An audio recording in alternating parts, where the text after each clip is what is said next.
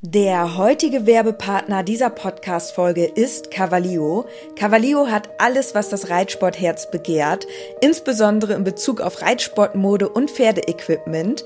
Mit dem Code INKE bekommt ihr ganze 10% auf alles und 5% auf den Sale-Bereich im Onlineshop cavalio.de. Unser Code INKE ist so lange gültig, wie du dieses Intro hörst. Und jetzt wünsche ich dir ganz viel Spaß mit der Podcast-Folge. Moin, moin Leute, herzlich willkommen zu einer neuen Podcast-Folge. Mein Name ist Dennis, Inke ist auch wieder am Start. Wir sind wieder zurück. Ja, wir hatten eigentlich vorgehabt, schon eher eine Podcast-Folge aufzunehmen und wir haben es sogar auch gemacht. Allerdings haben wir uns dazu entschieden, diese Podcast-Folge nicht online zu stellen, weil sich etwas geändert hat. Beziehungsweise etwas, womit wir gar nicht gerechnet haben. Und jetzt haben wir quasi eine verschollene Podcast-Folge. Ganz genau. Wir wollten tatsächlich ja das neue Pferd vorstellen, Finchi, die Stute. Das kam aber leider dann nicht zustande, weil sich da was ergeben hat, was durch unsere Reichweite über Social Media tatsächlich rausgekommen ist, wovon weder wir noch die Besitzerin was wusste. Und so hat sich was herausgestellt, ja, wo eigentlich keiner mit gerechnet hat, wo es aber leider dann am Ende nicht mehr für uns in Frage gekommen ist. Also echt eine verrückte Story. Das kann man sich wirklich nicht ausdenken. Ähm, gleichzeitig hatten wir dann natürlich zu dem Zeitpunkt keine Folge, die wir aufgenommen haben. Wir hatten nämlich eine Folge 45 Minuten aufgenommen, die wollten wir dann eigentlich starten. Dann hatte ich letzte Woche noch Geburtstag, da haben wir es auch nicht geschafft, weil wir noch Besuch bekommen haben. Und jetzt sind wir aber wieder am Start.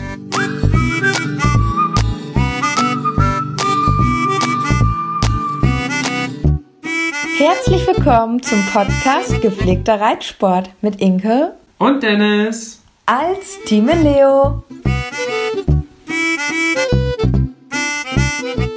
Und ihr wisst es, wir, wir sagen wieder, wir machen regelmäßig den Podcast und ziehen durch. Aber man muss natürlich ganz ehrlich sagen, mit den Pferden passiert immer so unglaublich viel und oft müssen wir uns dann entscheiden, nehmen wir die Podcast-Folge auf oder äh, kümmern wir uns um die Pferde oder machen das und das mit den Pferden. Und dann wisst ihr natürlich selber, alle die, die auch Pferdebesitzer sind, ähm, gehen natürlich die Pferde vor.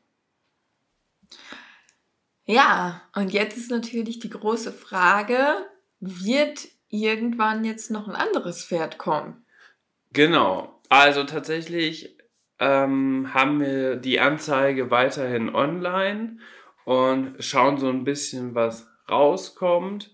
Und wenn es da konkretere Informationen gibt und irgendwas Spannendes passiert, dann werden wir euch natürlich sofort darüber berichten. Das macht natürlich auch mega Spaß und ist natürlich eine ganz, ganz spannende Zeit, vor allem wenn man dann ja auch jetzt Pferde und auch Besitzer kennenlernt.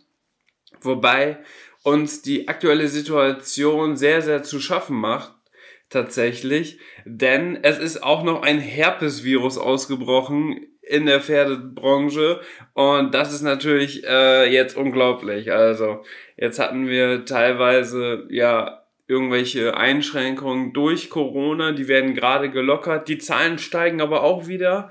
Jetzt das jetzt auch noch das Herpesvirus bei den Pferden, was in Valencia auf dem internationalen Turnier quasi ausgebrochen ist und ähm, da ja mittlerweile auch, glaube ich, sogar über zehn Pferde schon dran gestorben sind, was natürlich unglaublich traurig ist.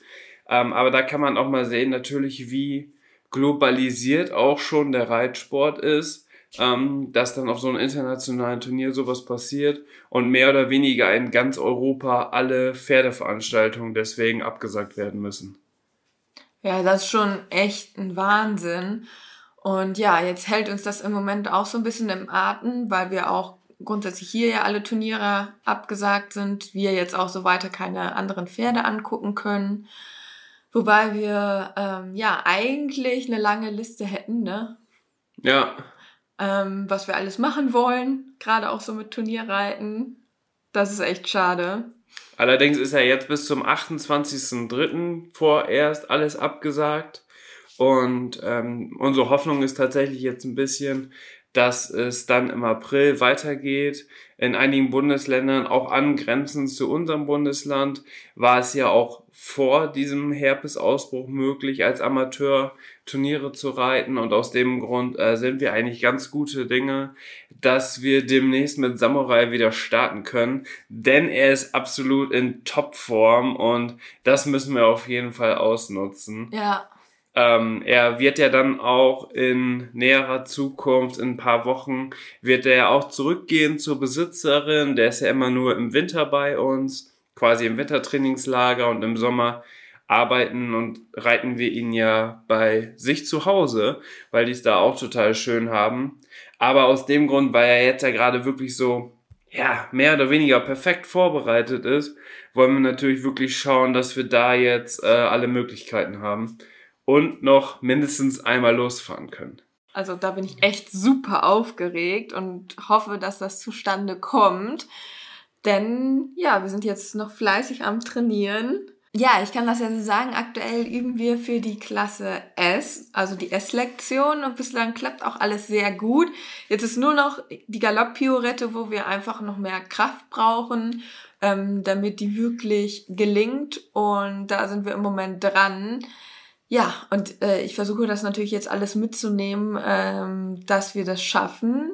Aber Samurai macht eigentlich ganz gut mit. Er versteht es auf jeden Fall sehr gut, äh, was ja irgendwie auch total verrückt ist, weil er ist ja jetzt auch ähm, schon ein bisschen älter.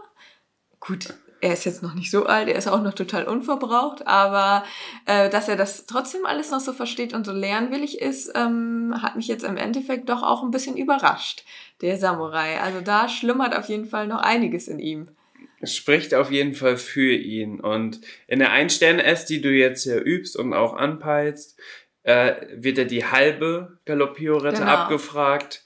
Und da bist du schon eigentlich sehr, sehr gut im Fokus. Alles andere läuft, Serienwechsel funktionieren auf Punkt. Also das äh, steht alles. Es hängt jetzt tatsächlich nur noch an der Galopp-Piorette, die natürlich auch, muss man ja auch sagen, je höher man dann auch oder je länger man in, auf S-Niveau reitet, umso besser wird die. Ne? Also teilweise haben wir wirklich welche, die sogar schon zwei oder drei Sterne S Grand Prix reiten. Auch immer noch Schwierigkeiten, dass zum Beispiel das Pferd wirklich den Durchsprung in der Galopp-Piorette erhält. Also viele machen das ja dann so mehr oder weniger so ein bisschen auf Punkt, aber dann überhaupt nicht mehr im Rhythmus. Aber es geht halt auch. Aber es ist natürlich schon ähm, eine Lektion, die ist schon äh, natürlich sehr, sehr kraftaufreibend fürs Pferd. Ja. Ähm, auch für den Reiter, da muss die Abstimmung zwischen Reiter und Pferd so unglaublich gut passen. Ähm, das ist halt schon eine Lektion, die wirklich nur noch die wenigsten Pferde überhaupt beherrschen können, ne? Ja, das ist schon eine Königs, also Königslektion, kann man so sagen. Ähm, ja. Und das ist natürlich schon eine Herausforderung. Und ich glaube, es ist halt auch der schwierigste Schritt, sage ich mal, ähm, in der Ein-Sterne-S. Weil die Wechsel und so, ich finde, wenn du die Wechsel kannst, dann kannst du auch relativ schnell Serienwechsel reiten und, und, und.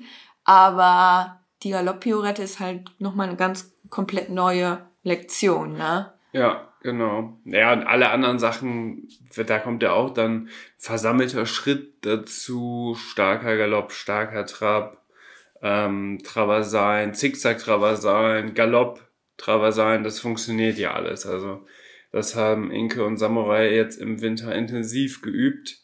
Und da hatten wir natürlich auch jetzt tolle Bedingungen, um das mit ihm zu üben. Also er wird, wenn ihr jetzt demnächst mal wieder ein Trainingsupdate von ihm, von ihm seht, ähm, seht ihr auch teilweise bei Inke auf Instagram, da heißt sie ja in Leo Bo. Ähm, da kann man das immer sehr gut verfolgen. Du willst ja jetzt, weil man jetzt ja auch wieder offiziell trainieren darf, ähm, möchtest du natürlich jetzt das auch wieder vermehrt aufnehmen, dass du Trainingsupdates und so weiter hochlädst. Und da sieht man schon einen krassen Unterschied, jetzt sage ich mal, zum Herbst. Ja, da sieht man auf jeden Fall einen riesengroßen Unterschied. Ähm, wenn ich daran denke, im Herbst war es ja wirklich so Anfang M, wo wir teilweise auch noch Wechsel und so verhauen haben und da noch gar nicht so sicher waren. Und jetzt hat er so viel Kraft und Ausdauer bekommen, das ist echt der absolute Wahnsinn. Also Anfang vom Herbst war es wirklich so halbe Stunde reiten und er war nass geschwitzt. Und jetzt kann ich teilweise wirklich eine Stunde gutes Training machen und er schwitzt kein Stückchen. Vielleicht ein bisschen in der Sattellage, aber er hat auf jeden Fall eine wahnsinnige Ausdauer und auch Kraft jetzt entwickelt, gerade durch das Galopptraining mit den Galopppioretten, ähm, dass er da wirklich jetzt auch in der Hinterhand nochmal richtig Muskeln und so bekommen hat. Also, ich bin auf jeden Fall sehr glücklich über die Entwicklung und freue mich darauf, dass wir jetzt daran weiter üben dürfen und natürlich diese Perspektive zu haben, ist natürlich heftig, weil ich hätte auch nicht gedacht, dass wir das vielleicht mal so erreichen könnten oder dass wir darüber nachdenken könnten. Und jetzt hoffe ich natürlich sehr, dass die Umwelteinflüsse wie Viren uns da nicht wieder in die Karten spielen, ob Herpes oder Corona. Wir werden sehen. Auf jeden Fall werden wir irgendwie unsere Chancen nutzen. Ähm, wenn es irgendwo ein Turnier gibt, wo man hinfahren kann, dann sind wir da. Auf jeden Fall. Auch wenn wir dafür weiterfahren müssen, das ist egal, weil es ist jetzt einfach ein Punkt gekommen, das muss man einfach wahrnehmen weil man weiß auch nicht, wie sich das dann über den Sommer entwickelt, wenn er auch wieder zu Hause steht, wo wir ihn natürlich nicht so intensiv äh, betreuen können, wie es jetzt der Fall ist, weil jetzt sind wir ja wirklich fast 24-7 mit ihnen äh, unterwegs und am Start. Das wird dann natürlich schon ein bisschen äh, weniger wieder werden. Und aus dem Grund müssen wir wirklich schauen, dass wir da das Beste rausholen. Und wie du gerade schon gesagt hast, die fliegenden Wechsel zum Beispiel, die fallen einem jetzt mega leicht. Also das war ja deine absolute Angst, äh, deine absolute Angstlektion am Anfang und es war total schwierig. Mal ist er auch nicht richtig durchgesprungen oder in zwei Phasen und so weiter. Und jetzt ist es so, dass du das ja zur Lösungsphase mit einbaust. Also so entspannt ist das im Moment, ne? Also ja. das ist schon richtig gut. Klar, es kann immer mal ein Fehler passieren, vor allem dann auch in der Prüfung. Dann kommt natürlich so ein bisschen die Aufregung noch hinzu dann äh, muss es natürlich wirklich genau auf Punkt sein. Man muss wirklich das Gefühl dafür haben. Aber am Ende ist das, glaube ich, schon eine echt richtig gute Möglichkeit. Und deswegen werden wir das alles machen. Sobald wir die Möglichkeit haben, Enke, düsen wir los. Ja. Nee, und eine ganz interessante Beobachtung, die ich jetzt bei uns gemacht habe, das wollte ich jetzt nochmal kurz erzählen. Da sieht man auch mal, wie das alles zusammenhängt, denn wir sind jetzt wirklich, haben uns vorrangig auf den Galopp jetzt in den letzten Wochen fokussiert, um wirklich auch die Galopp-Piorette zu erarbeiten und sind halt ganz stark in diesen versammelten Galopp reingegangen und so, so dass er wirklich sehr stark auch Muskeln aufbaut.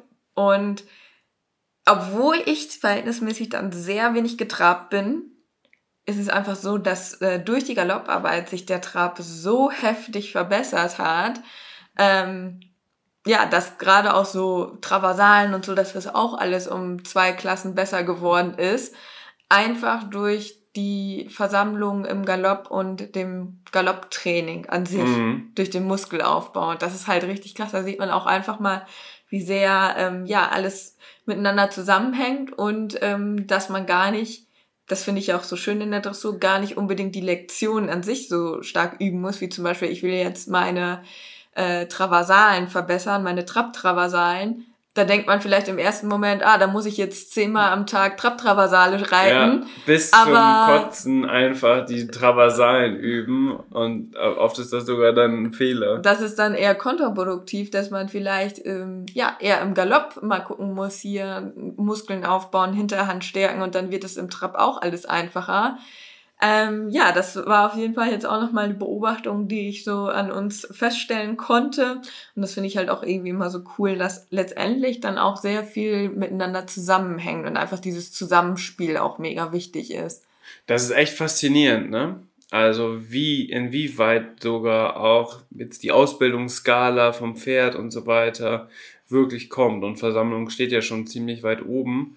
Und da ist es ja aber so, sobald du die Versammlung ja hast, ist sowas wie Taktlosgelassenheit und so weiter, kommt alles mit und zieht alles mit. Also das ist tatsächlich wirklich so. Ähm, ist natürlich schon, Samurai ist natürlich auch, was das angeht, ähm, so wie wir ihn da jetzt hingebracht haben, da wo er ist, schon ja wirklich ein Ausnahmepferd. Also der ist natürlich echt schon vom Potenzial unglaublich gut. Und das das jetzt alles so mega gut zu bedienen ist von dir, ist natürlich echt schon richtig, richtig cool und tatsächlich auch einfach ein ganz anderes Gefühl, als wenn man jetzt andere Pferde reitet. Also ich bin letztens auch Samurai wieder geritten, haben wir auch mal ein paar Fotos gemacht. Also im Galopp, das ist schon beängstigend, muss man sagen. Du galoppierst mit dem, also ihr müsst euch das wirklich mal so vorstellen, du galoppierst mit dem und dadurch, dass er so über den Rücken läuft und dich so mitnimmt, klebst du im Sattel unbewusst. Also es ist schon fast gruselig, wie gut man, wie gut man sitzen kann, wie er ganz leicht ähm, quasi eine Zügelverbindung hält, aber nie zu weich wird, dass du das Gefühl hast, du hast gar nichts in der Hand, aber auch nie zu stark wird, sondern das ist einfach so in Perfektion. Also ich kann das gar nicht beschreiben. Das ist richtig, richtig heftig. Und das ist natürlich einfach durch diese intensive Arbeit äh, kommt das zustande, ne? Und man merkt auch richtig, wenn er dann auch so sauber über den Rücken gearbeitet wird, wie zufrieden der am Ende ist, wie ausgeglichen der ist. Also es ist wirklich total gesundheitsfördernd, wenn man das Pferd einfach richtig und reell reitet. Und das ist schon echt krass mit anzusehen. Also der hat überhaupt gar keine Probleme. Also sowas wie, keine Ahnung, eine Blockade, dass man Physiotherapeut braucht oder sowas, kommt gar nicht in Frage, weil der es einfach, ja, in Perfektion macht. Also schon echt heftig.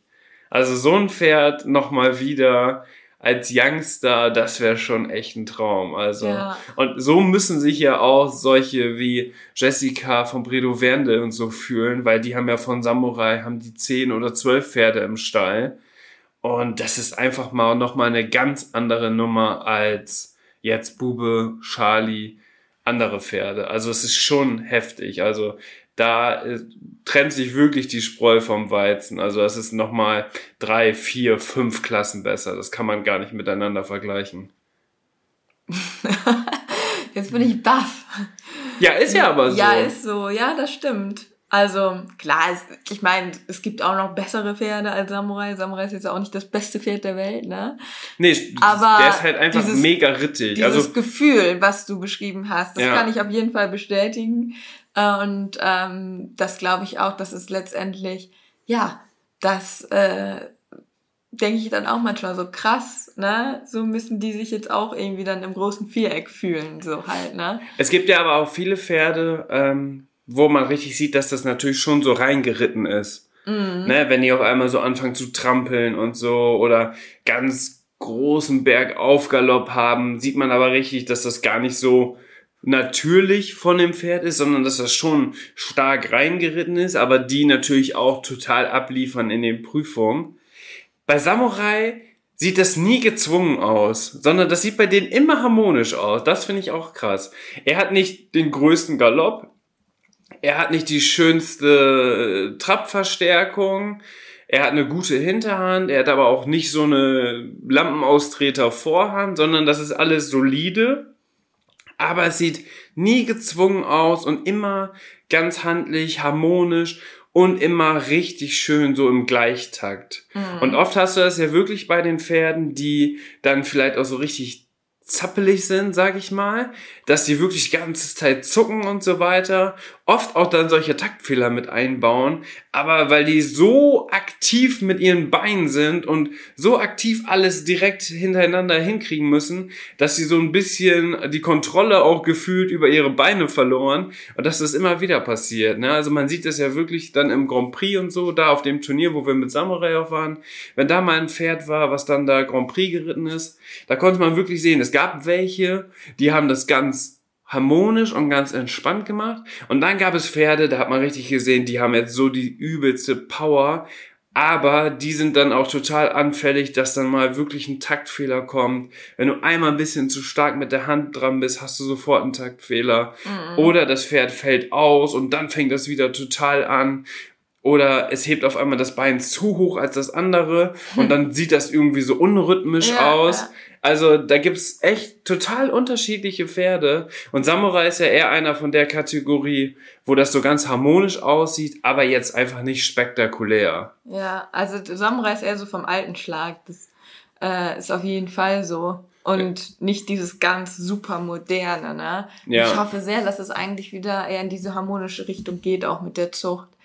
Ja, Samurai ist natürlich schon so großrahmig und hat dann halt diese etwas langsameren Bewegungen und ist nicht so hypermobil wie die Zucht das heutzutage als ideal ansieht bei den Dressurpferden. Also man sieht ja teilweise die drei- oder vierjährigen Pferden, Pferde so auf Auktionen oder so, die trampeln ja, da, da kommen Samurai niemals dran, ne? Aber trotzdem, ja, am Ende ist natürlich die Frage, wie nachhaltig ist das? Also wie lange können solche Pferde so eine Belastung haben? Weil gefühlt werden die Beine immer dünner, die Hufe immer kleiner, wirklich so vollblutmäßig. Ja. Ähm, die Pferde sind auch nicht unbedingt mehr groß, sondern so 1,68 ist so ein bisschen so das Idealmaß aktuell.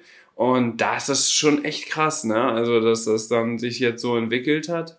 Und die Pferde, die muss man auch als Reiter erstmal bedienen. Ja, das meine ich auch. So, ich hoffe eigentlich sehr, dass diese Nachfrage nach diesen Pferden einfach sinkt dadurch, dass die schwer zu bedienen sind. Ja. Dass sie auch sicherlich nicht so einfach zu sitzen sind und halt auch schwierig ist, mit so viel Power überhaupt mal umzugehen. Und ähm, ja, das Problem ist aber, die Leute sind geblendet sehen das Pferd, das trabt schön, wow, krass, wow, nehme ich, ne? Ja. ähm, und das sind dann oft dann auch die Pferde, die nachher irgendwie als unreitbar irgendwo nur noch auf der Wiese stehen, weil keiner so richtig damit zurechtkommt oder sich auch die Leute gar nicht das Know-how hatten und sich blenden lassen haben und ja, die Rittigkeit gar nicht so gut war, ne? Mhm. Ja, und diese Hypermobilität ist natürlich auch immer Gesundheit. fraglich wie ist es mit den Bänder und Sehen, ja. mit den Knochen und so weiter. Ähm, leider sieht man ja immer wieder viele Pferde, die vielleicht dann auch auf dem Bundeschampionat oder so noch waren und danach hört man auf einmal nichts mehr davon. Ähm, wo man natürlich auch denkt, okay, was ist da denn jetzt passiert? Wo ist dieses tolle Pferd hin, was aber einfach fünfjährig schon gelaufen ist wie, äh, wie Totilas oder so. Und dann denkt man auch so, ja, ist natürlich schon echt heftig. Ja. Ich glaube, da bleiben viele Pferde auf der Strecke. Bis man auch erstmal, sage ich mal, in den großen Sport gekommen ist oder halt äh, in die hohen Klassen, ist ja auch ein langer Weg bei den Dressurpferden. Ne? Bis dahin kann halt auch mega viel passieren einfach. Ja, der, der Weg in der Dressur ist natürlich auch noch viel, viel langwieriger als jetzt wirklich bei den Springpferden. Ne? Ja. Also es gibt ja Springpferde, die siebenjährig schon einen großen Preis gehen oder achtjährig. Und bei Dressurpferden ist ja wirklich noch irgendwie acht bis elf oder so oder sogar bis zwölf ist noch äh, Grand Prix für Nachwuchspferde, wo äh, Springpferde schon eigentlich so im besten Alter sind und dann vielleicht sogar schon raus sind. Das ist natürlich schon ein krasser Unterschied in dem Fall. Aber durch die Lektion, die das Pferd ja auch erstmal lernen muss, dauert das natürlich viel länger, als wenn du beim Springen drei, vier Loch höher machst. Also wenn das Pferd gut springt, dann springt das Pferd gut. Da musst du ein bisschen Dressurarbeit mit reinbringen. Mhm. Da musst du die Erfahrung als Reiter haben, das gute Distanzgefühl, den Mut, das Auge ähm, und vielleicht auch dieses konsequente Reiten und dann kriegst du das hin. Ne? Also so krasse oder so große Schritte im Springen würde man niemals in der Dressur schaffen. Also es gibt ja teilweise Pferde, äh, zum Beispiel war es bei, bei Felix auch, der hatte auch ein Pferd. Da waren wir wirklich an dem einen, in dem einen Jahr waren wir mit dem Pferd das erste Mal auf dem Turnier. Springpferde A im Frühjahr, ne, war das erste Mal auf dem Turnier. Danach das Jahr hat das Springpferde M gewonnen. Mhm. Und ist zum Bundeschampionat gefahren und ist Bundeschampion geworden. Und das innerhalb von quasi, ja, irgendwie eineinhalb Jahren. Und das ist ja mit einem Dressurpferd fast nicht möglich. Ja. Also das ist ja schon echt krass. Und vor allem, wenn das Pferd mal ausfällt und sich verletzt und dann erstmal alle Muskeln wieder verliert, dann musst du wieder aufbauen, weil, wie gesagt, so eine Galoppierrette, die kannst du halt nicht einfach mal so untrainiert äh, losreiten, sondern da braucht man auch erstmal die Muskeln für, ne? Ja. So klar, fürs, fürs große Springen braucht man sicherlich auch die Muskeln, aber ich glaube, dass wenn das Pferd das Potenzial hat, ist das viel schneller wieder da, wo es sein kann. Im ja. Springen. Ja, da, wir vergleichen das immer, ne? Diese Spring-Dressur-Ding, das ist irgendwie äh, für uns immer sehr faszinierend, das zu beobachten, ne? Auf jeden Fall. Jetzt ist es ja so, dass du ähm, natürlich jetzt auch gerne mit Samurai los willst. Wir haben ja Charlie auch noch am Start. Charlie ist auch gerade richtig gut in Shape. Also ich würde auch gerne mit ihm jetzt auch aufs Turnier fahren, wenn es die Möglichkeit ergibt. Und deswegen ist das, glaube ich, ganz cool. Ich würde sagen, wir haben den fertigen Part abgeschlossen. Wie gesagt, wir sind immer ja noch auf der Suche nach einem neuen Pferd oder auch gerne zwei Pferde. Also meinetwegen können wir auch mehr Pferde haben. ähm, und äh, darüber haben wir aber noch nicht gesprochen. Deswegen spreche ich das jetzt hier im Podcast an, damit wir da vielleicht nächste Woche auch direkt dann noch weiter drüber sprechen können. Wir haben tatsächlich für diese Podcast-Folge auch wieder einen Partner und zwar Löstau wird diese Folge präsentieren und unterstützen. Löstau ist ja schon unser Kooperationspartner auch schon eine ganze Zeit lang. Und wir haben ja immer gesagt, bei Löstau ist es eigentlich mega cool, weil du wirklich alle Möglichkeiten hast ähm, so egal in welcher Disziplin du unterwegs bist. Also damit kann man wirklich die breite Masse erreichen, was total cool ist. Es ist auch immer wieder faszinierend, ähm, jetzt wenn die Corona-Situation nicht so intensiv wäre, dass man auch mal im Lösdau schaut, was es so alles für neue Sachen gibt und so. Das ist immer ganz spannend. Wie ist denn die aktuelle Lage da, Inke? Ja, aktuell gibt es die neuen Kollektionen für Frühjahr und Sommer. Lüsse hat ja verschiedene Marken und da gibt es jetzt ganz viele neue Sachen, wie gesagt, von verschiedenen Marken. Da lohnt es sich mal im Online-Shop vorbeizugucken. Da kann man jetzt ja auch während der Corona-Zeit super shoppen. Und ähm, aktuell haben sie auch noch Versandkosten frei. Da müsst ihr aber schnell sein, weil das sind immer nur Aktionstage. Und was ich immer ganz gerne mache, ist tatsächlich auch in der Kategorie oben Sale zu gucken, mhm. weil da sind oft auch Sachen, die dann vielleicht für dich speziell gerade passend sind, die du gerade suchst, die dann da auch noch im Angebot sind, die kann man dann auch immer richtig gut mitshoppen. Ähm, und ich finde ja einfach, Pferdesachen kann man nie genug haben. Gleichzeitig hat man immer das Gefühl, ja, ich kaufe auch nichts für mich, sondern für mein Pferd und das macht man immer total gerne. Ja, und ich habe jetzt auch was bestellt. Und zwar, diejenigen von euch, die mich auf Insta verfolgen, die werden jetzt lachen. Meine Reitstiefel sind ja mega kaputt. Ja, das ist eine Katastrophe. Also ich habe ein paar, das ist, sind meine Lieblingsreitstiefel und ähm, das sind die Cavallo Engines. Und in denen kann ich einfach am besten reiten. Es ist einfach so. Dennis kann das bestätigen. In diesen Stiefeln habe ich einfach ein ja, sehr ruhiges Bein, ich kann die Hacken schön tief machen und ich fühle mich richtig wohl in diesen Stiefeln. Das sind halt richtig, richtige Dressurstiefel, die relativ hoch sind und auch etwas härter, also so vom Leder her. Aber ja, mein Bein, also das sind einfach meine Stiefel. Es ist einfach so. Und wenn ich mit anderen Stiefeln reite, das ist gefühlt eine Katastrophe. Dann fühle ich mich wie ein Anfänger. Es ist ein bisschen bescheuert, ähm, dass ich das sage. Aber ich kann nur in diesen Stiefeln reiten. Und jetzt habe ich mir neue bestellt, auch neue Cavallos Engines. Die ähm, werden besonders schön sein, denn ich habe mir da ein bisschen was Besonderes ausgesucht. Jetzt hatte ich ja nur diese ganz schlichten. Und da freue ich mich unglaublich drauf, weil ich bislang jetzt halt auch immer noch mit den kaputten rumgeritten bin. Und die werden jetzt in den nächsten Tagen ankommen. Also falls ihr die dann sehen wollt, dann schaut mal auf Insta vorbei. Die werde ich euch dann da natürlich zeigen und ja, da freue ich mich schon mega drauf. Das bedeutet auch, du kannst damit dann deine erste S-Dressur reiten. Ja, das ist der Plan. Bis hm. dahin müssen die da sein.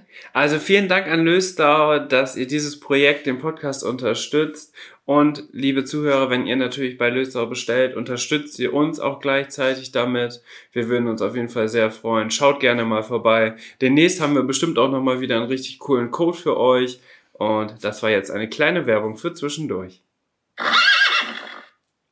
So, Inke, jetzt würde ich sagen, wir machen noch einen kurzen Part aus persönlicher Sicht, weil ich finde auch, wir sollten dieses Persönliche viel mehr noch mit in den Podcast wieder mit reinnehmen. Okay. Das ist nämlich das, was die Zuhörer auch immer richtig cool fanden. Ich würde sagen, wie läuft eigentlich gerade deine Selbstständigkeit, ist meine erste Frage. Und wir müssen gleich die Rubrik noch mit einbauen. Fail und Highlight der Woche. Tatsächlich können wir Fail und Highlight der Woche ja jetzt auf die letzten drei Wochen, wo wir keinen Podcast aufgenommen haben, beziehen. Kannst du dir jetzt schon mal Gedanken drüber machen? Aber wie sieht's erstmal bei dir aus mit deiner Selbstständigkeit? Weil das interessiert auch total viele Leute. Okay. Ja, also es hat sich etwas gewandelt, muss ich sagen, seit diesem Jahr, seit den letzten zwei, drei Monaten. Und zwar mache ich jetzt schon vermehrt, ja, dass ich mich auf Social Media konzentriere und quasi im Moment äh, Vollzeit Influencerin. Ich hasse dieses Wort, wie jeder vermutlich.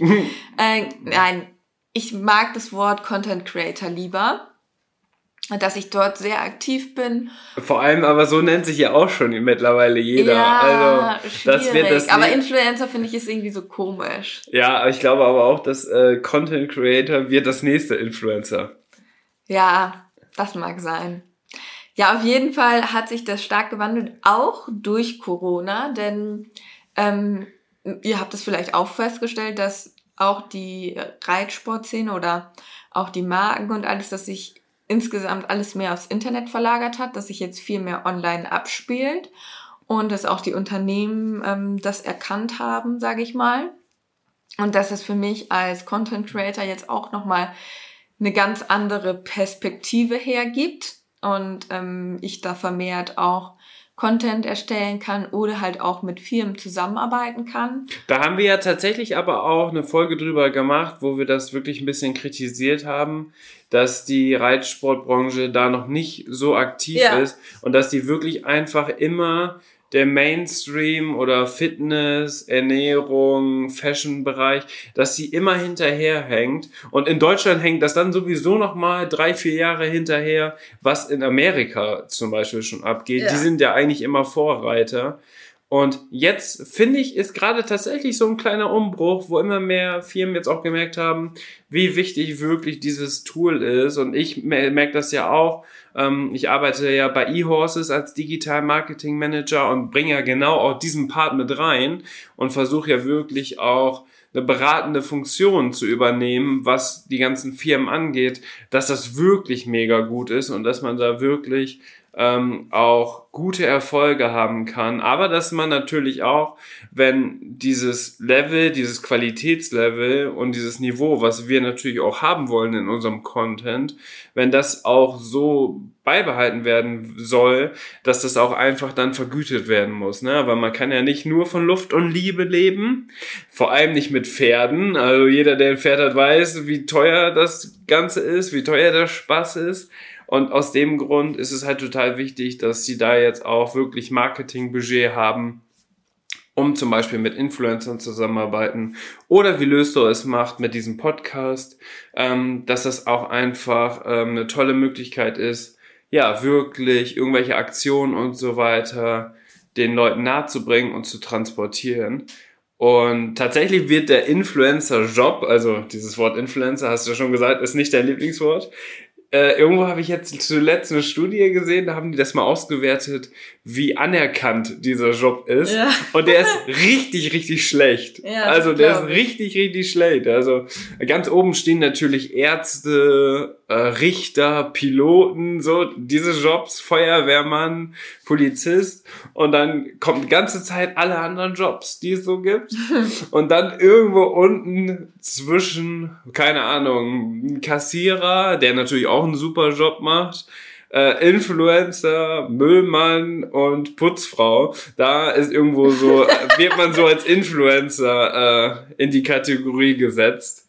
Ja. Oh, das ist natürlich schon echt äh, crazy, aber auch einfach aus Unwissenheit, ne? Also genau wie systemrelevant heutzutage einfach die Kassierer und so in der Kasse sind, vor allem jetzt mit der Corona-Situation. Die wird standen erst, auch so weit unten. Ja, wird man, wird einem erstmal bewusst, ja, weil alle sich abfällig darüber äußern, ne? Die sagen, ja, ein Kassierer, das kann ja jeder hier irgendwie die Sachen über ein Ding ziehen. Aber was für eine Belastung das ist und so weiter, das äh, versteht man gar nicht, ne? Oder ein Müllmann. Was hat ein Müllmann? Ist doch ein mega krass wichtiger Job. Stell dir mal vor, es würde den nicht geben.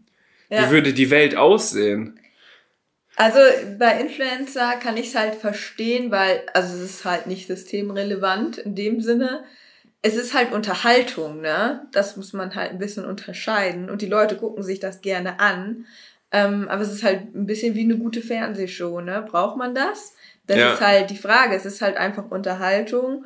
Und was halt hinzukommt, ist, dass also ich vergleiche das persönlich immer ein bisschen mit einer Zeitschrift, weil da, das verstehen die meisten Leute am ehesten. Also eigentlich kann man das, was wir machen, so oder ich mache, mit einer Zeitschrift halt vergleichen. So man, ähm, ja, wie eine Reitsportzeitschrift, sag ich mal so. Man ähm, geht auf Themen ein, berichtet, bloß dass es alles ein bisschen persönlicher ist und dass man ja vielleicht auch mal Produkte vorstellt, beziehungsweise ähm, dass man Mode präsentiert. Es gibt ja auch Modezeitschriften in dem Sinne, wo man ja. sich einfach inspirieren lassen kann.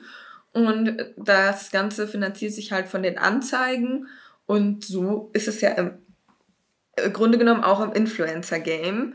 Nur, dass äh, teilweise halt die Influencer schon viel, viel krassere Reichweiten haben als so eine Zeitschrift. Ja. Was halt von vielen unterschätzt wird. Ähm, nee, aber das Ding ist einfach, dass viele natürlich so denken, okay, jetzt lichtet man da sein Leben ab, so, ne? Hält mal so ein bisschen die Kamera drauf und macht mal hier einen Schnappschnuss oder macht mal hier ein Video. Und ja, ist ja voll easy, so, was macht ihr eigentlich den ganzen Tag?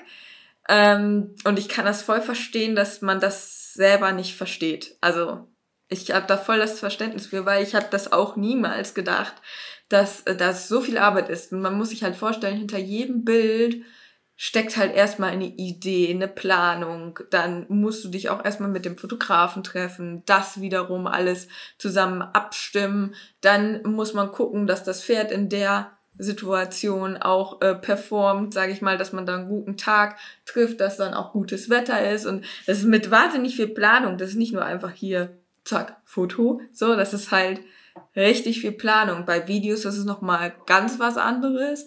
Da äh, muss man eigentlich noch, noch viel besser planen, machen und tun.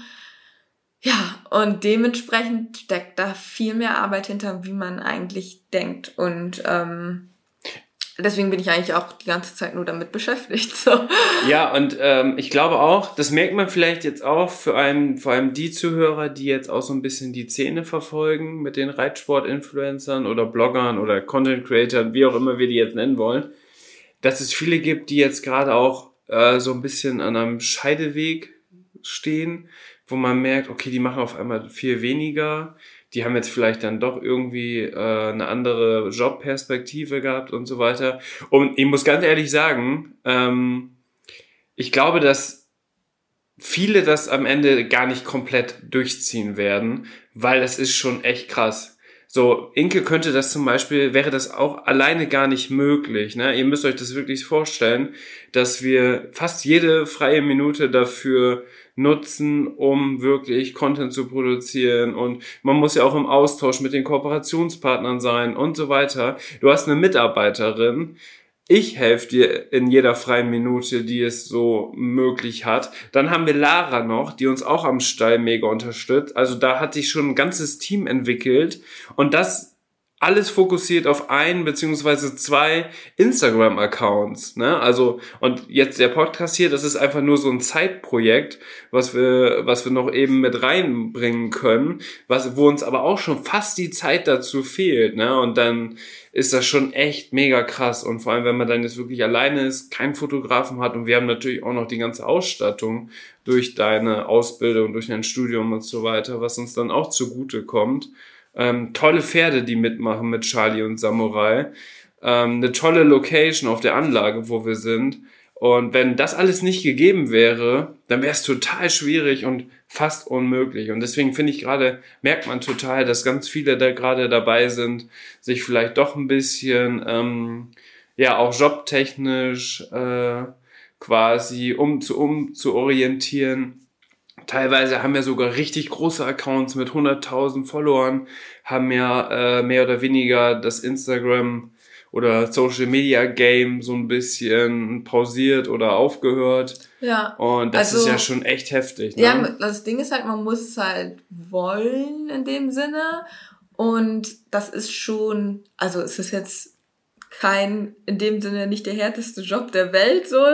Es ist letztendlich sag ich auch, also denke ich immer so, wir operieren nicht am offenen Herzen, so wenn ich heute nichts poste, dann geht die Welt nicht unter, ne? Ja. Das ist halt einfach so. Aber ja, das ist nicht systemrelevant. Wenn, genau, richtig. Aber wenn du wirklich ähm, diesen Gedanken hast, du möchtest wirklich wie ein Magazin sein, äh, die Leute stetig unterhalten, mit Firmen zusammenarbeiten, dann steckt da ein wahnsinniger Aufwand hinter. Und das ist schon sehr anstrengend. Das muss man schon dann sagen. Und dass dann viele auch sagen, okay, äh, ich, das ist nicht das, wo ich mich sehe oder ähm, das dann wieder aufgeben, ähm, kann ich dann auch sehr gut nachvollziehen. Naja, und so, glaube ich, wird es halt immer welche geben, die es halt durchziehen und welche, die es halt nicht durchziehen. Ne? Das ist halt wie in jedem Job eigentlich. Ja, also, es gibt bin- immer Leute, die ein bisschen was machen und es gibt Leute, die einfach richtig stark sind. So. ich bin tatsächlich aber nicht ganz deiner Meinung. Da können wir jetzt auch mal kurz drüber diskutieren. Du hast gesagt, das ist so jetzt nicht der anstrengendste Job.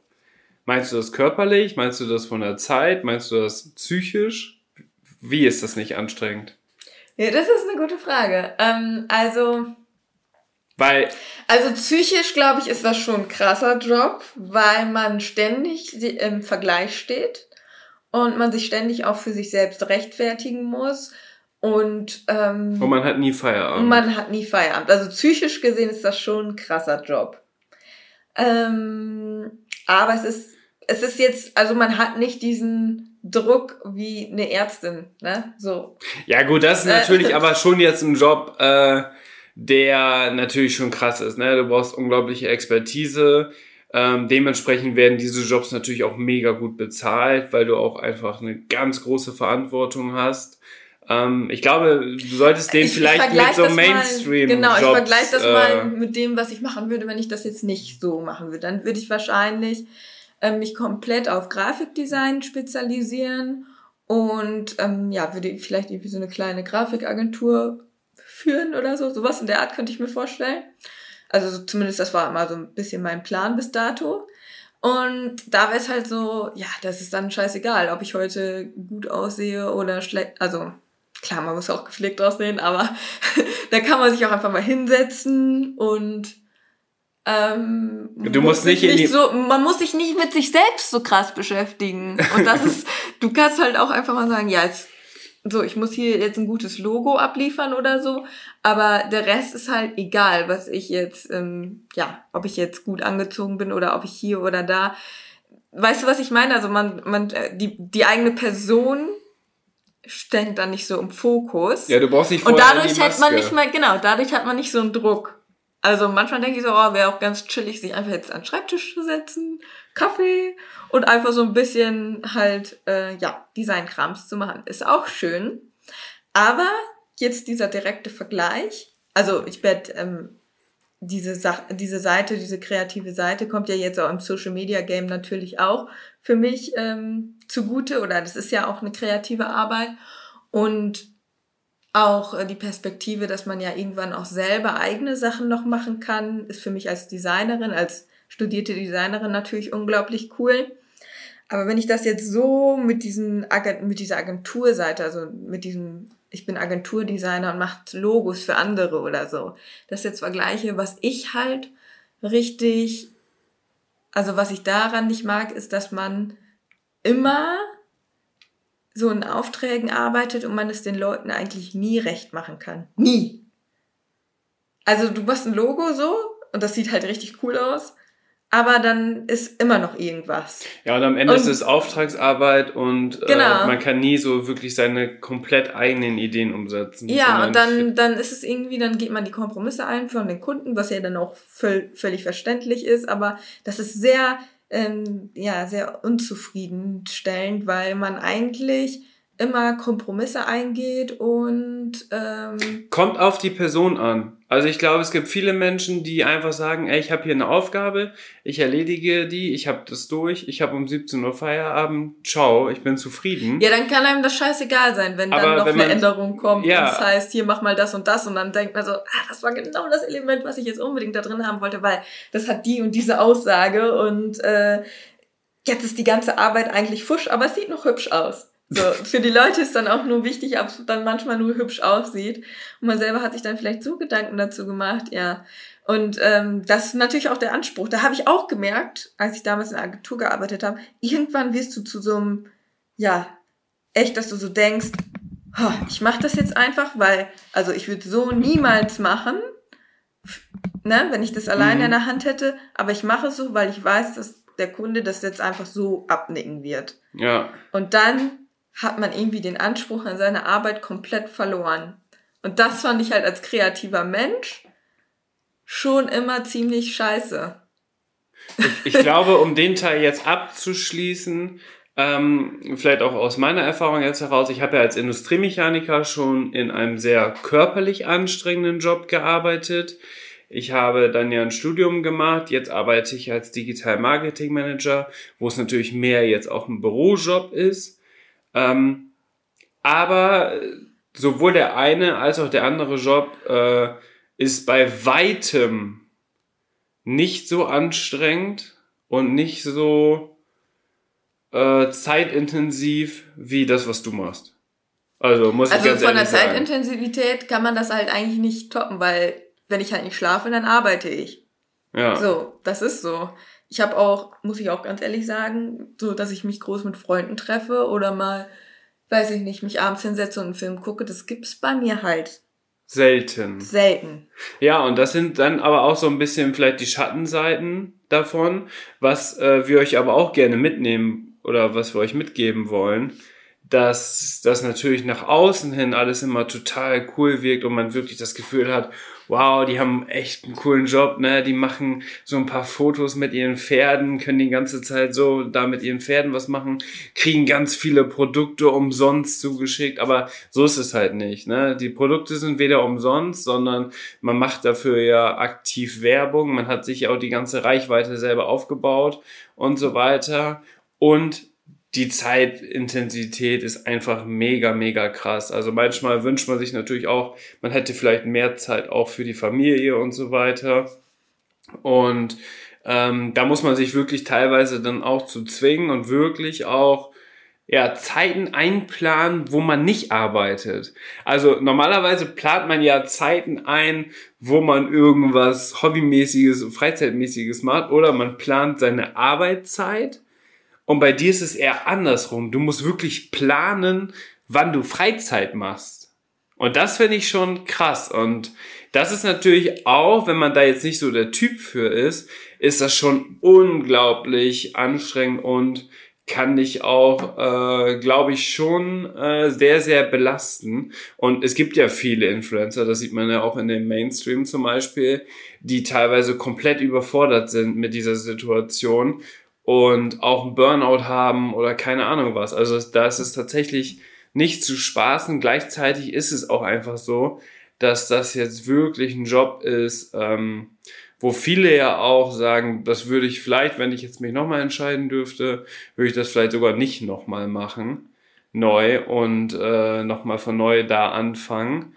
Und äh, das spielt natürlich immer schon da hinein. Also bei uns war es ja auch nie die Intention, dass das irgendwann mal dein Job wird, sondern das hat sich entwickelt. Aber ich glaube, heutzutage ist es ja so, wenn du intensiver auf Instagram oder so anfangen willst, dann hat man ja generell, weil es jetzt eigentlich auch dieses Berufsfeld gibt, hat man ja im Hinterkopf immer die Idee, ja, okay, man könnte vielleicht sogar daraus ein Business machen, vielleicht davon später leben und so weiter. Ähm, aber wie gesagt, das ist halt unglaublich schwierig. Mega diszipliniert muss man sein. Man muss ganz, also vor allem jetzt im Pferdebereich, in anderen Bereichen vielleicht nicht, aber im Pferdebereich muss man richtig, richtig viele Einschränkungen äh, eingehen, was bedeutet, dass du nicht mehr so viel Zeit für Familie, nicht mehr so viel Zeit für Freunde hast, sondern dass sich dein Freundeskreis natürlich eher dann auch mit gleichgesinnten Pferdeleuten nur abspielt ähm, und dass du einfach wirklich, ja, mehr oder weniger kein Feierabend hast, sondern eigentlich immer arbeitest. Und wenn das Wetter mitspielt, dann musst du halt auch mal an einem Sonntag zehn Stunden arbeiten. Das ist einfach so. Und äh, das muss einem immer bewusst sein. Und äh, da braucht man dann tatsächlich auch ein Team, was dann zum Beispiel auch sich mal um die Pferde kümmert, wenn man nicht da ist, dass man vielleicht überhaupt die Möglichkeit hat, mal im Urlaub zu fahren oder so, weil alleine das ist auch schon schwierig. Wenn du jetzt Influencer bist, der immer auf Reisen ist und so, ist es halt wieder was anderes. Aber im Pferdebereich ist das schon echt mega krass. Vor allem, weil man ja auch gleichzeitig die Verantwortung immer trägt für die Pferde und jeder von euch weiß ja, wie intensiv das ist. Okay. Aber jetzt hast du das zum Ende hin so schlecht geredet. Nein, aber wir wollen ja, nein, wir wollen doch aber ganz gerne, wollen wir den Leuten aber auch mitgeben, dass das natürlich nicht alles positiv ist, ne? Also, dass man äh, natürlich so einen Account von dir sieht mit den tollen Bildern, du hast eine riesen Reichweite, ganz viele Menschen finden das mega cool, was du machst, aber auch äh, die Sachen dahinter müssen auch mal beleuchtet werden und ich finde, da sollte man auch transparent sein und am Ende ist das ja auch total authentisch, wenn wir dann auch mal sagen, du, ganz ehrlich, das ist auch so, ne? Und wir müssen wirklich unsere Freizeit planen, also wenn wir wirklich mal was unternehmen wollen. Jetzt mit Corona äh, kann man ja eh nichts machen, deswegen ist es jetzt gar kein großer Unterschied für uns gewesen. Ja, für mich war das schon ein großer Unterschied weil durch Corona hatte man auch nur sehr eingeschränkte Möglichkeiten, Content zu erstellen. Und da muss ich auch ganz ehrlich sagen, dann spürst du auf einmal auch einen Druck, wo du denkst, so scheiße, ich kann jetzt gerade gar nichts machen, muss aber abliefern. Ja.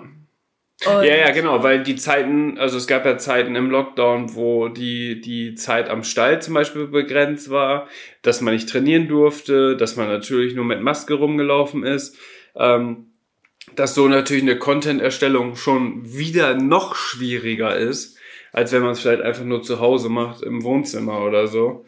Und klar, da hast du schon recht. Das war schon äh, auch eine sehr, sehr belastende Zeit. Deswegen hoffen wir natürlich auch, dass es jetzt äh, mit den Lockerungen und trotz der steigenden Zahlen hoffentlich so ein bisschen so bleibt, dass wir ja, alles weitermachen können, was wir machen können. Aber Inke, wir müssen ich, ganz ehrlich da weiß, auch mal ein bisschen äh, darüber sprechen, ja, ja, dass es vielleicht weiß, auch nicht so gut ist. Tatsächlich nämlich bei uns auch ähm, jetzt in den letzten Tagen ein bisschen Streitpunkt gewesen, muss man ja auch ganz ehrlich so sagen.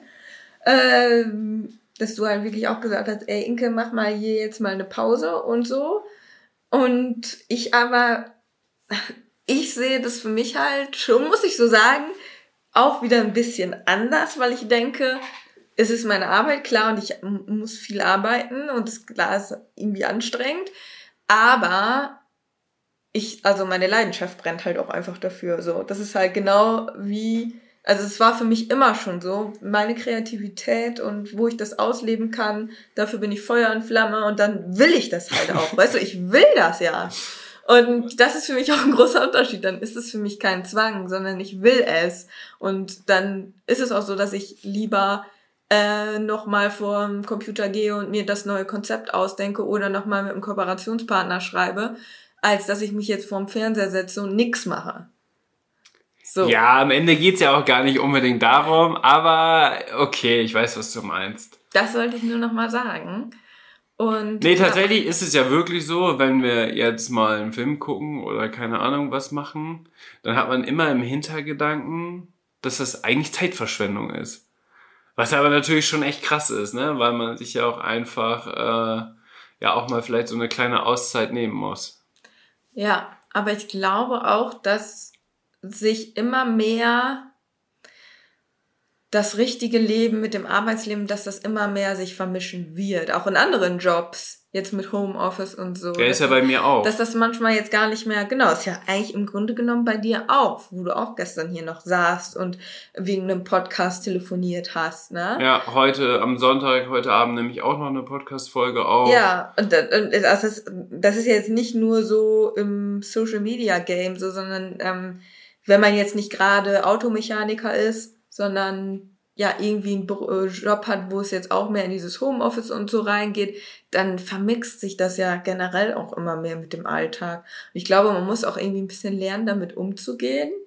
Ähm, und auch wenn man so mal so auf Amerika blickt oder so, da haben die ja teilweise auch schon diese Arbeitskonzepte, dass sich das ganze Leben wie diese ich weiß gar nicht, ob das Google oder Facebook ist, ja, wo die beide, da äh, beide. Äh, wirklich das ganze Leben äh, auf die, die Firma ausspielen, ja. wo du dann wirklich auch deine Hobbys und so dann noch vor Ort hast. Also, ja, die haben, in der, die haben in der Firma haben die eine Kita, wo du deine Kinder abgibst. Die haben da Ruheräume, dass du zwischendurch einfach mal so ein Powernap machen kannst, schlafen ja. kannst. Die leben halt wirklich. Dann haben die da ein Fitnessstudio mit drin, dass du einfach mal so um drei Uhr sagst, du, ganz ehrlich, ich mache jetzt erstmal eine Stunde lang Sport. Und dann arbeitest du aber wirklich von morgens sieben bis abends 19, 20 Uhr. Aber hast dann quasi alles, was du auch noch so als Bedürfnis hast, ist dann schon komplett abgedeckt. Und dann kommst du wirklich nach Hause und dann ist nichts mehr. Also dann ist wirklich nur noch Schlafen. Schlafen, ja. Ja, deswegen, also das ist, ja, das ist, glaube ich, generell ein Trend, der sich in der Arbeitswelt abzeichnet. Und ich bin sehr gespannt, wo uns das jetzt auch noch hinführen wird. Was ich natürlich sagen muss, was ich jetzt sehr cool finde oder schön finde, ist, ich bin einfach mein eigener Chef. Ne? Ja. Und kann selbst entscheiden, was ich tue und was ich nicht tue. Und klar, das würde natürlich nicht funktionieren, wenn ich nichts machen würde. ist eine ganz logische Rechnung, ne? Ja.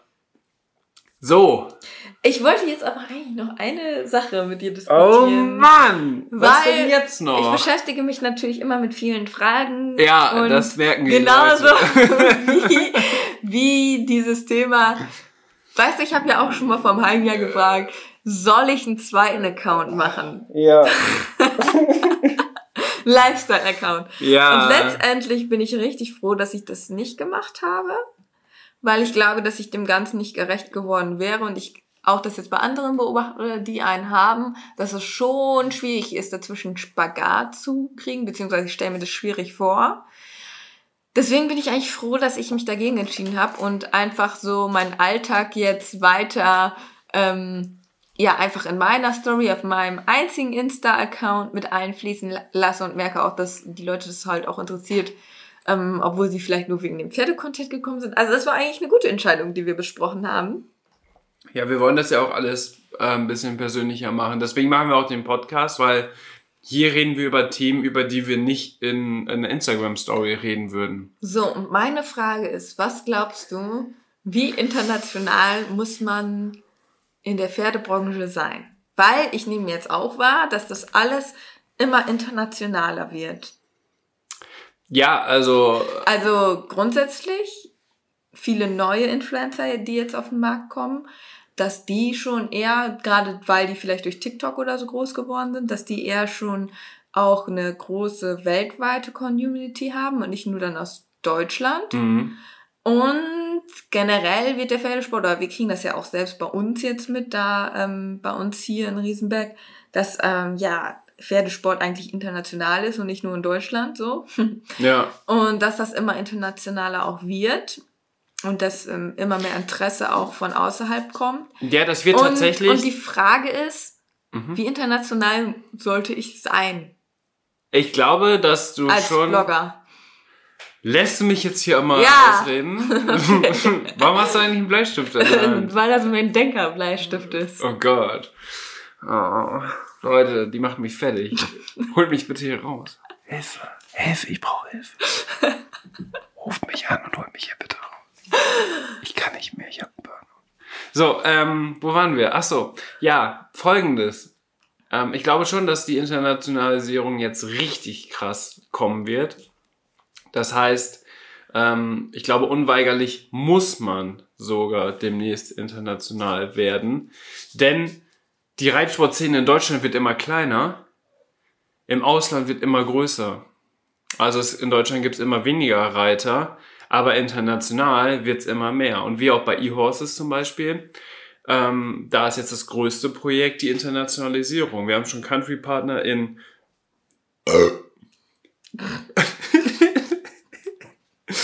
Sorry, USA.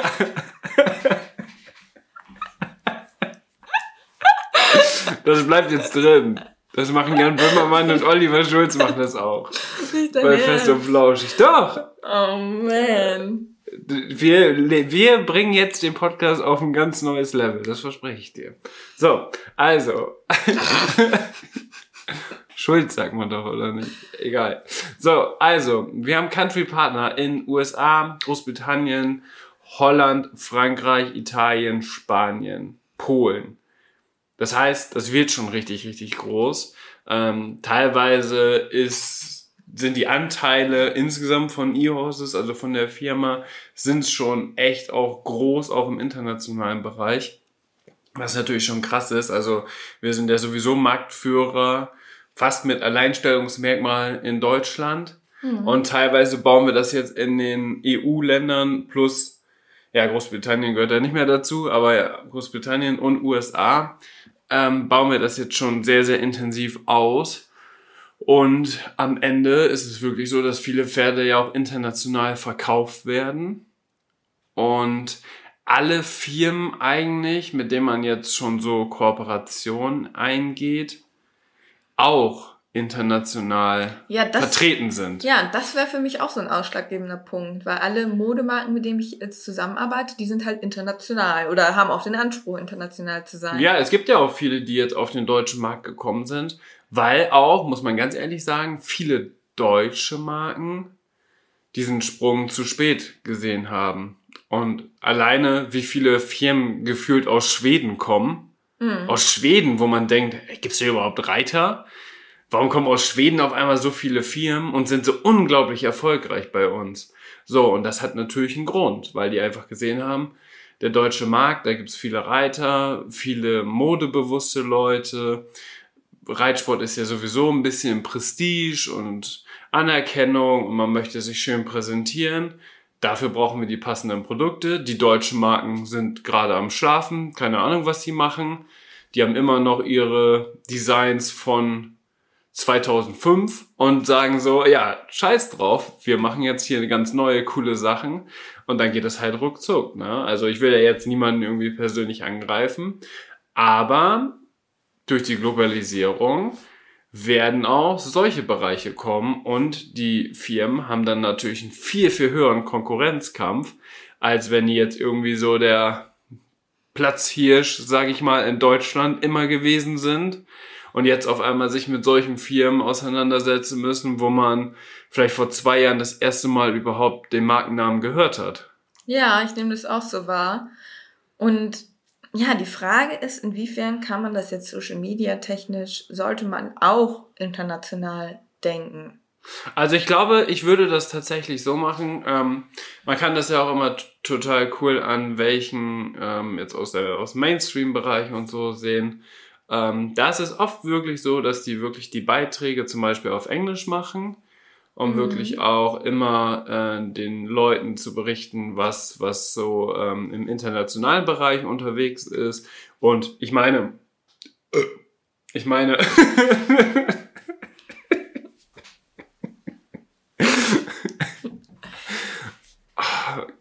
Cola Zero, das sollte man nicht trinken. So, also ich meine, ähm, dass man so natürlich auch die Leute alle abholen kann und ein Bild natürlich auch viel mehr als, sag ich ja, wie, wie man immer sagt, mehr als tausend Worte sagt. Und wenn du ein schönes Bild hast mit auch Produkten, die international bekannt sind, zum Beispiel, dann ist es auch total spannend für alle internationalen Leute, weil die sich genau dieses Produkt auch in ihrem eigenen Land kaufen können. Ja. Was ich aber zum Beispiel nicht machen würde, wäre zum Beispiel die Story auf Englisch. Sondern da würde ich gegebenenfalls, wenn sich das jetzt demnächst so entwickelt, würde ich vielleicht mit äh, Untertiteln arbeiten, die vielleicht auf Englisch sind. Aber ich würde nicht äh, jetzt quasi Englisch in der Story sprechen. Also ich finde, ein super Beispiel ist ja eigentlich Pamela Reif. Dass die ja auch im Grunde genommen Englisch ist, aber du weißt, es ist eine Deutsche und sie macht auch Deu also sie macht zum Teil englische und deutsche Stories. Aber immer wenn sie so ein bisschen persönlicher halt wird, geht sie ins Deutsche. Mhm. Und sie hat da, glaube ich, einen sehr guten Mix gefunden Ja. und ist letztendlich ja auch einfach mal die erfolgreichste, ne? So. Sie ist die erfolgreichste, wurde ja auch zuletzt jetzt gekürt als wirklich erfolgreichste Influencerin weltweit. Also weltweit. Also sie ist Ernsthaft? auch, Ja, Weltweit? die ist auch die erfolgreichste, Wahnsinn. wenn man auch Amerika und auch in China und so gibt's ja krasse Influencer, ne? Ja, Mit die- mehreren Millionen Follower und so. Mhm. Aber sie ist die erfolgreichste von allen. So mit äh, so jemand riesigen kann man sich natürlich jetzt nicht unbedingt vergleichen. Aber was ich schon so sehe, ist auch im Reiten, dass es eigentlich alles internationaler wird. Und letztendlich der erfolgreichste Reitsport-Influencer ist in meinen Augen eigentlich dieser Mad. Super Mad. Supermodel Mad. Und Okay. der ist halt auch Englisch, ne? Ja, Englisch ist halt die Weltsprache, ne? Also da brauchen wir jetzt ja nicht drüber diskutieren. Aber ich glaube schon, dass es einfach ähm, so in dem Fall schon sinnvoll wäre, aber natürlich wirklich, um dieses Persönliche beizubehalten, würde ich schon in der Story dann ähm, wirklich die auf Deutsch weiterführen, ja. aber gerne natürlich auch mit englischen Untertiteln. Ne? Also, weil es ist halt so, dass 60 Prozent der Menschen, ähm, das kam auch aus Studien heraus, 60 Prozent der Menschen hören die Story ohne Ton. Ja. Das heißt, ob du da jetzt Deutsch sprichst oder nicht, das hören sowieso nur 40% der Follower, die deine Story gucken. Und wenn du dann englischen Untertitel hast, ähm, das ist einfach die Weltsprache. Englisch wird immer mehr. Also in spätestens 30 Jahren wird jeder auch fließend Englisch sprechen können. Das ist einfach so. Das ist eigentlich jetzt so ein Generationenproblem tatsächlich. Mhm. Ähm, das wird genauso, äh, Englisch wird noch intensiver demnächst in der Schule sein als Deutsch, weil Deutsch hat man als Muttersprache ja sowieso schon mit dabei.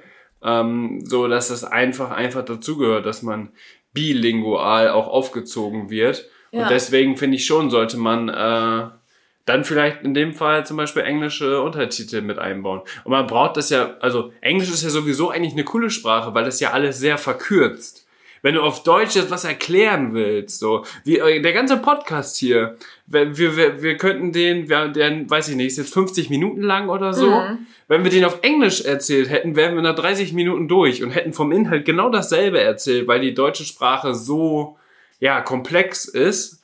Und ähm, durch kurze, prägnante englische Sätze als Untertitel in der Story wäre es auf jeden Fall, glaube ich, ganz cool.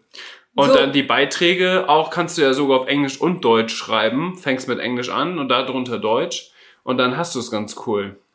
Jetzt hör mal kurz zu. Jetzt gehen wir hier mal in meine Insights. Ja, ja, ja, und dann gucken wir mal, wie viele Deutsche und wie viele ähm, andere Länder denn dabei sind. Also das kann ich alles hier in meinen Instagram Insights sehen. Deine Zielgruppe alles ansehen. Das ist ja sehr, sehr spannend jetzt. Also, jetzt kriegt ihr hier live einen Einblick. Was schätzt du, wie viele Deutsche habe ich? 60 Prozent. Tatsächlich sind es 54,3 Prozent, nur aus Deutschland. Also ein ganz bisschen mehr als die Hälfte ist nur Deutsch. Dann kommt die USA, Österreich, Frankreich und Polen. Krass. Also klar, Österreich, Schweiz ähm, ist ja auch deutschsprachiger Raum. Demnach würde ich fast sagen, dass das mit den 60 Prozent, glaube ich, sogar schon ganz gut passt. Ne, aber wie viele sind zum Beispiel in den USA vom Prozentsatz? 5,3. Ja. Ja, da kann man es mal sehen. Ne? Also es ist schon schon sehr, sehr krass. Bei mir wird es wahrscheinlich anders sein. Bei mir wird es wahrscheinlich so um die 70 Prozent sein, weil ich ja eigentlich noch gar keinen englischen Content gemacht habe, so. Also auch noch keine Beiträge oder sowas. Ähm, aber es ist halt schon so der Fall, ne? Und äh, ich glaube, diese Leute kommen vor allem durch die Beiträge, die, sage ich mal, in Anführungszeichen viral gegangen sind.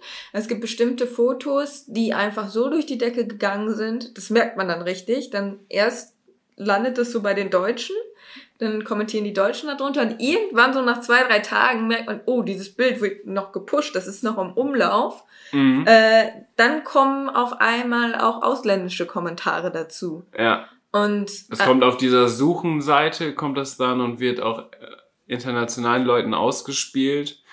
Und dann äh, kriegt das eine Reichweite, die dann eigentlich in Deutschland gar nicht möglich ist. Also du hast ja teilweise wirklich, wirklich Beiträge mit weit über 100.000er Reichweite. Und da sind natürlich dann auch viele internationale Leute dabei. Ja, und tatsächlich war es halt so, also mit den Bildern halt, das funktioniert in dem Sinne, dass das dann halt auch über Deutschland hinausgeht. Und ich habe das jetzt auch immer so gemacht, dass ich englische Überschriften gewählt habe in den letzten Monaten. Mhm. Und ja, das kam eigentlich immer ganz gut an. Ähm, und klar, ich kann mir vorstellen, also dass ich so hauptsächlich schon meine Base klar in deutschsprachig immer belasse, weil letztendlich, wenn ich nochmal so ganz persönlich bin oder wie hier im Podcast, klar, dann fällt es mir natürlich viel einfacher in der Muttersprache. Und ich glaube, ähm, man, was natürlich der große Nachteil ist, wenn man jetzt sagt, ich bin intern, also wenn man aufs Englischsprachige geht, ähm, spricht man natürlich wieder vielleicht eine größere Zielgruppe an, aber es fühlen sich dann auch weniger angesprochen. Also, weißt du, was ich meine? Also, Ja. wenn ich konkret jetzt nur die deutsche Zielgruppe anspreche, dann habe ich eine kleinere Zielgruppe, aber ich spreche diese direkt an. Ja. So hat man wieder eine große Zielgruppe, aber man spricht sie vielleicht nicht alle direkt an. Und da muss man halt aufpassen, dass man dann nicht zu allgemein wird. Aber ich glaube, wenn man so einen Mix finden würde, das wäre halt eigentlich ziemlich cool. Und das wäre ja auch so ein bisschen das Prinzip, ähm, zu sagen, komm, irgendwie persönlich, also dass man schon so seine Base hier in Deutschland hat, aber dass man auch äh, so ein bisschen internationaler denkt. Und jetzt ist die konkrete Frage. Du schweißt aber Ja, heute auch also ich aus. würde das jetzt eigentlich folgenden Plan verfolgen, dass man schon das mit den englischen Überschriften beibehält, dass einfach meine Beiträge an und für sich interessant sind für auch andere Leute. Also wie gesagt, es kommt halt 40% nicht aus Deutschland, mehr als 40% nicht aus Deutschland. Deswegen macht es halt auch mega Sinn. Halt, stopp, jetzt rede ich. Nein, ich, ich wollte dir noch was sagen. Okay. Jetzt aber möchte ich unseren YouTube-Account aktivieren. Oh nee! Und die Frage ist, sollte man dort auf Englisch gehen? Weil das sind ja wirklich Videos, die vier Jahre bestehen bleiben. Und wo ich mir das ziemlich cool vorstelle, wenn auch andere das. Was für ein Content willst du auf YouTube denn machen? Folgenden Content. Ja. Business Talk hier. Ich würde dort gerne folgenden Content Boah, wir müssen dringend wieder mehr Podcasts machen, weil es hat sich so viel aufgestaut, dass wir jetzt einfach, einfach labern. Sorry, Leute, wir labern einfach. Aber nimm bitte Bestellung. Bestell Bestellung? Was für Bestellung? Nein. Pizza-Bestellung oder was? Leute, ihr Bitte. könnt euch schon mal eine Pizza bestellen. Das dauert hier noch Nein, länger. nein, die, die lieben Zuhörer sollen Stellung beziehen und ihre Meinung uns gerne dazu schreiben, ob Englisch oder nicht Englisch und so weiter und so fort. Aber jetzt kommen wir zu deinem YouTube-Projekt. Was für ein Content?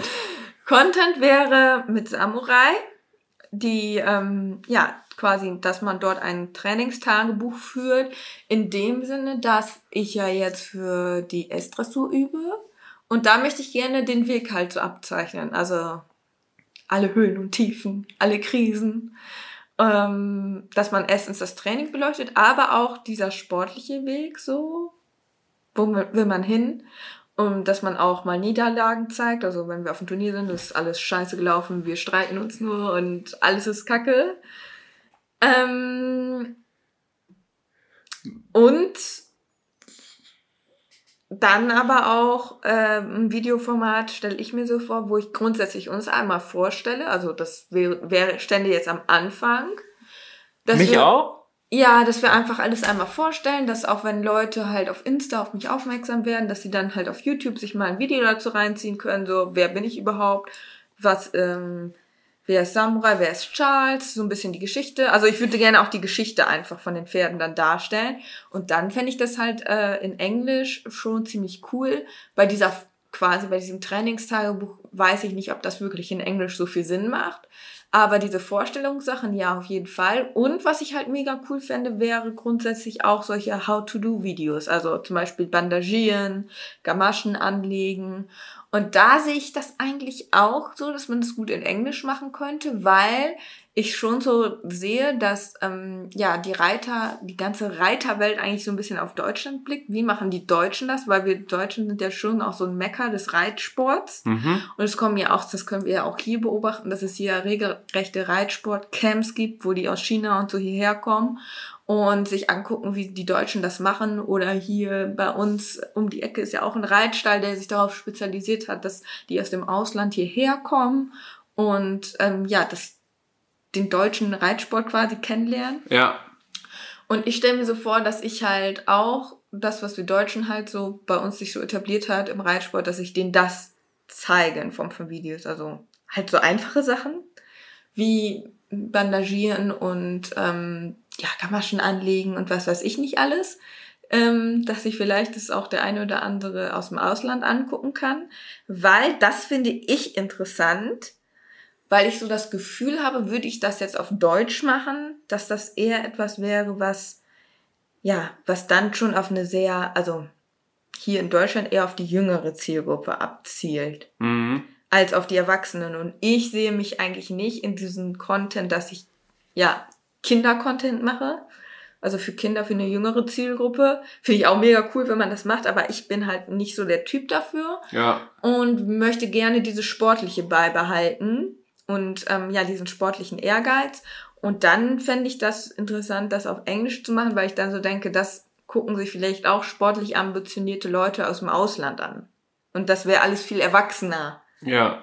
Aber ja, ist die Frage, ob sowas funktionieren würde, ob sich Leute sowas dann überhaupt angucken. Keine Ahnung.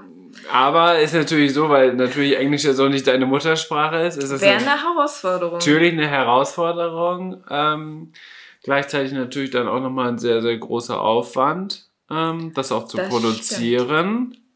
Das wäre ein ähm, deutlich größerer Aufwand, weil ja, Englisch wäre für mich eine Challenge. Challenge. Das war, das war ein englisches Wort. Glaube ich.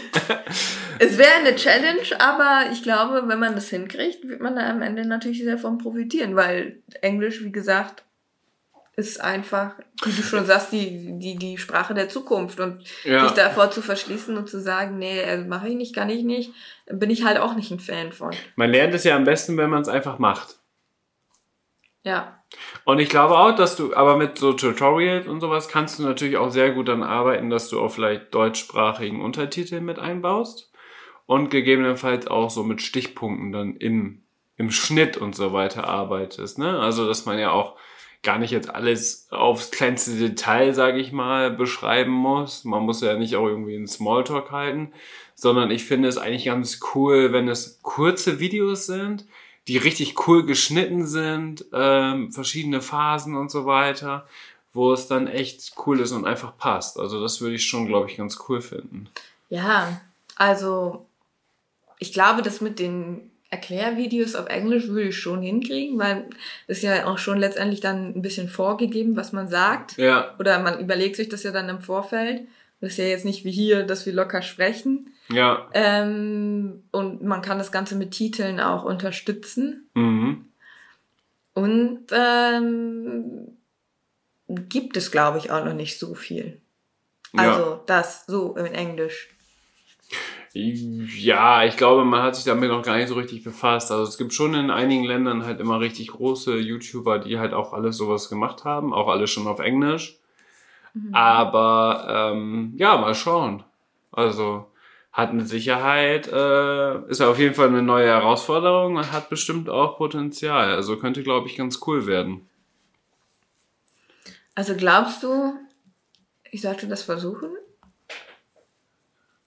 Ich weiß halt nicht, wie aufwendig das wirklich ist am Ende. Ne? Ja, Also müsste man ausprobieren, ne? Ähm, für mich wäre es, glaube ich, nichts tatsächlich. Ich würde es, glaube ich, nicht machen. Ähm, ganz einfach, weil es halt diesen Content auch teilweise schon gibt. Aber ich finde, den gibt es nicht im deutschsprachigen Raum. Hä? Habe ich schon gesehen. Und deswegen äh, finde ich, der deutschsprachige Raum ist natürlich auch schon mega groß, was Reitsport angeht. Ich glaube, es ist, es ist eine Frage der Umsetzung. Ne? Also, wie du es präsentierst. Präsentierst du es wirklich wie so Kindercontent und machst so bla bla bla und hast hier pinke Gamaschen und keine Ahnung was? Oder hast du einen coolen Schnitt und äh, bietest einen richtigen Mehrwert und hast gleichzeitig diese Unterhaltung drin, aber einfach, ja, auf erwachsener Ebene. Hm. So, ich glaube, das, äh, das wäre ganz cool. So, weil ich, es gibt ja schon coole Formate, ne, die, die auch richtig cool sind und die eigentlich alle Altersklassen ansprechen. Und ich glaube, da wäre auf jeden Fall, äh, ja, eine große Möglichkeit. Hm. Ja, also Definitiv. dass es grundsätzlich halt cool ist. Und, äh, also ja, also bin ich auf jeden Fall bei dir, aber ja, die Frage ist halt, inwiefern man das internationalisiert. Ja. Oder ob man mit deutschsprachigen Videos arbeitet, das Englisch untertitelt, so dass das auch Leute dann vielleicht im englischsprachigen Raum angucken könnten. Ist halt so eine Frage, ne? Also ich glaube ja schon, dass YouTube guckt man natürlich natürlich eigentlich immer mit Ton. Mhm. Äh, nicht so wie eine Instagram Story, aber ich bin mal, ich bin mal gespannt. Überlegt euch da mal was. Und liebe Zuhörer, gerne Stellung beziehen was Inke hier noch alles geplant hat. Ganz ehrlich, ich mache auch ein YouTube-Format. Äh, ich mache einen eigenen YouTube-Kanal. Ja, aber was ist jetzt deine Meinung dazu? Das ist hier die Frage. Äh, dazu habe ich tatsächlich noch keine Meinung. Da muss ich erstmal eine Nacht drüber schlafen. Ja, Ganz aber das klassisch. Problem ist, dass ich jetzt gerne anfangen will und ich nicht weiß, ob ich das jetzt auf Englisch oder Deutsch machen soll. Ja, lass uns da nächste Woche nochmal drüber sprechen. Jetzt ist noch. Dann erzähle ich euch, ob ich das. Dann bis dahin habe ich mich vielleicht entschieden. Ja, wollen wir mal gucken, ob du dich bis dahin entschieden hast. Jetzt Aber sag doch mal, was dein Gefühl ist. Mein Gefühl ist, dass das mit Englisch nicht keine gute Idee ist. Also auf YouTube. Weil es gibt viele, ich merke das jetzt ja durch die Internationalisierung mit E-Horses, dass wir da ja auch viel mit YouTubern zusammenarbeiten in den verschiedenen Ländern. Mhm. Und das sind welche, die alle schon mal so einen ähnlichen Content gemacht haben. Ich würde viel mehr auf wirklich Content gehen, der mega cool ja, genau, geschnitten ist. Aber das also, ist ja das Ding. Das der im richtig coolen ja, Stil Ja, Moment, aber das ist ja das Ding. Im Deutschen gibt es halt auch. Das ist ja nicht, ne? Im Deutschen gibt es ja auch jedes Gefühl. Ja, aber nicht im coolen Stil. Ja, aber, aber Englisch Eng auch ja, nicht doch, im coolen Stil. Doch, doch, doch. Doch, gibt es. Gibt es. Kann ich dir zeigen. Da gibt es schon welche, die das schon mega stark machen. Ja, vor allem auch welche aus Amerika und so. Und ja. aus Schweden welche, die das auch auf Englisch machen und so. Ich zeig ja, dir das. Ja, die machen dann. das auch auf Englisch, weil die das erkannt haben. Ja, Enke, aber die haben das halt alle schon durch und dann ist das nichts Neues mehr. Ja, aber dann ist die Frage, wie man sich davon abhebt. Ja, eben. Und deswegen ja, mit einem richtig coolen Schnitt und alles. Ja, aber das gibt's ja im Deutschen dann auch. Also das ist für Na, mich kein Argument. Nein, im Deutschen gibt es das nicht es macht niemand das mit einer richtig coolen Produktion im, im deutschsprachigen Raum. Im englischsprachigen Raum gibt es 25 Stück, die das so machen. Dann zeig mir einen. Ja, mache ich auch. Jetzt direkt hier. Nein, jetzt direkt hier nicht. Das ist doch, doch, völliger Quatsch, jetzt den Podcast hier noch unnötig in die Länge Nein, zu ziehen. Direkt hier im Anschluss von dem Podcast. Oh ja, kann ich dir gerne zeigen. So, was möchtest du jetzt noch gerne wissen? Nee, ich habe alle meine Fragen geklärt. Ja. Endlich konnte ich die Zeit mal nutzen, mit dir darüber zu sprechen. Ja, und wir nehmen dabei auch noch einen Podcast auf. Danke. Und ich darf das schneiden.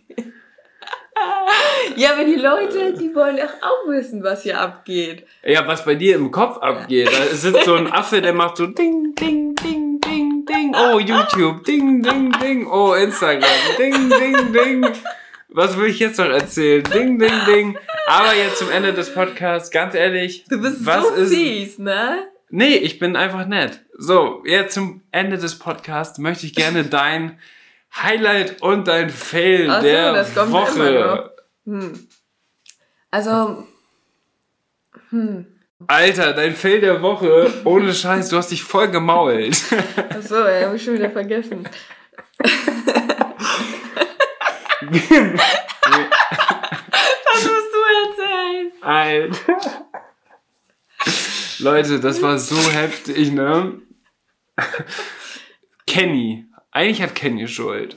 So. Wir haben ja den kleinen Kenny. Das ist ja ein Yorkshire Terrier. Und der haut immer mal, der geht immer gerne stiften. Das heißt, der haut immer gerne ab. Jetzt habe ich extra einen Zaun besorgt und habe den Zaun fertig gemacht, so dass er, so dass wir ihn frei im Garten laufen lassen können, aber dass er nicht einfach durch die Hecke abhauen kann. Das hat er immer gemacht. Jetzt haben wir aber da auch noch so einen Weg hinterm Haus, wo so eine kleine Tür ist. Und da ist der Zaun natürlich auch vor, weil da ist keine Tür drin, sondern das ist quasi nur der Rahmen einer Tür. Ja, normalerweise wird man da aber auch eine Tür einbauen. Normalerweise könnte man da eine Tür einbauen, ja. Oder ein kleines, kleine Pforte oder sowas. Aber ich habe da halt den kleinen Zaun hingemacht. Der ist halt 50 Zentimeter hoch. Also es ist so ein grüner Hühnerstallzaun. Ja, Keine den Ahnung. hast du da an der Tür gemacht. Ja, aber da kann man ja drüber steigen, wenn man, ja, wenn man nicht, wenn, äh, wenn man das ist und, saugefährlich. Wenn, wenn man sportlich ist oder einfach ein normaler Mensch, dann kann man da drüber steigen. Nee, aber wenn man das nicht weiß, dann ist das ein Problem. Und wenn wir mal Besuch haben, die stolpern da auch hundertprozentig drüber. Ja, das ist ja auch in Ordnung. Nee, Man soll ja auch. nicht in Ordnung. Auf Da jeden, gehört eine Tür hin. auf jeden Fall. Saß ich so im Wohnzimmer, Homeoffice und Inke hatte irgendwie mega gute Laune. Mega gute Laune. Und wir haben dann so eine große Tür, die geht dann zur Terrasse hin, ne? Und Inke ist da wirklich wie so ein Honigkuchenpferd, ist sie da so im Hopser, im Hopsersprung-Galopp, ist sie da so lang gelaufen, war so richtig fröhlich und wollte gucken, ob wir Post bekommen haben und läuft halt da hinten lang, ne? Und ich habe sie nur gesehen, ihr müsst euch das vorstellen, ich sitze so am Schreibtisch und sehe dann so, wie sie an der großen Tür lang läuft und so richtig fröhlich so noch reinguckt, so lächelt und läuft, ne?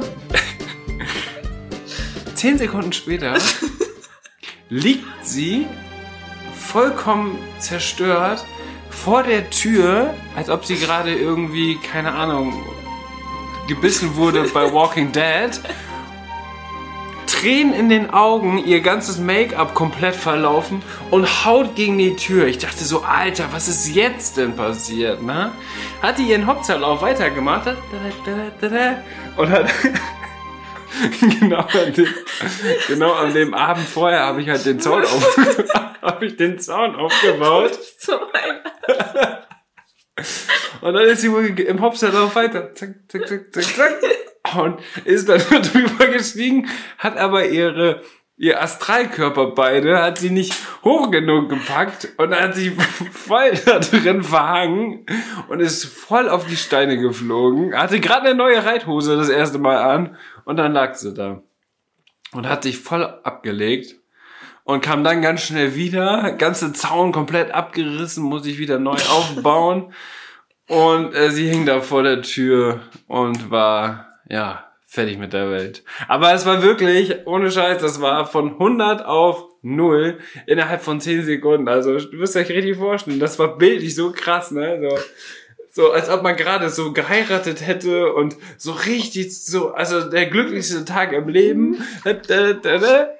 Und auf eine zu auf der anderen Sekunde ist die Welt untergegangen und man ist völlig fertig. Also das war echt mega witzig. Ja, und was lernen wir daraus, dass du dann eine Tür hinmachen sollst Nee. und nicht so eine Stolperfalle? Was lernen wir daraus, dass du einfach deine Beine hörst? Nein, Dennis. Außerdem ist das- wenn deine Mutter hier zu Besuch kommt, ne, sehe ich die da schon drüber stürzen. Und dann ist das Geheule noch größer. Nee, Doch. das ist, das ist auch ein, ähm, das ist ein Kenny-Abfangzaun und das ist ein, das ist ein Einbrecher legt sich auf die Schnauze Zaun.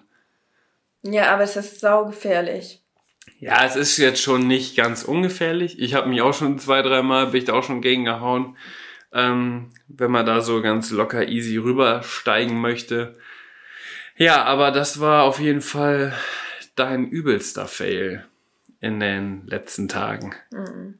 Was war denn dein Highlight? Mein Highlight, Mhm. Dass wir den Podcast wieder aufnehmen. Das war dein Highlight. Sehr Und dass gut. wir jetzt mal in Ruhe sprechen konnten. Stimmt, wir haben uns tatsächlich jetzt auch einfach mal die Zeit genommen. Die Pferde Wir haben sind sonst draußen. nicht viel jetzt die letzten Tage miteinander gesprochen. Wir waren immer so ein bisschen in unserem Film und dann, keine Ahnung, viel gemacht, getan und dann haben wir irgendwie auch gar nicht so viel gesprochen. Es war eine richtige Therapiesitzung heute. Ja, Holt mich heraus.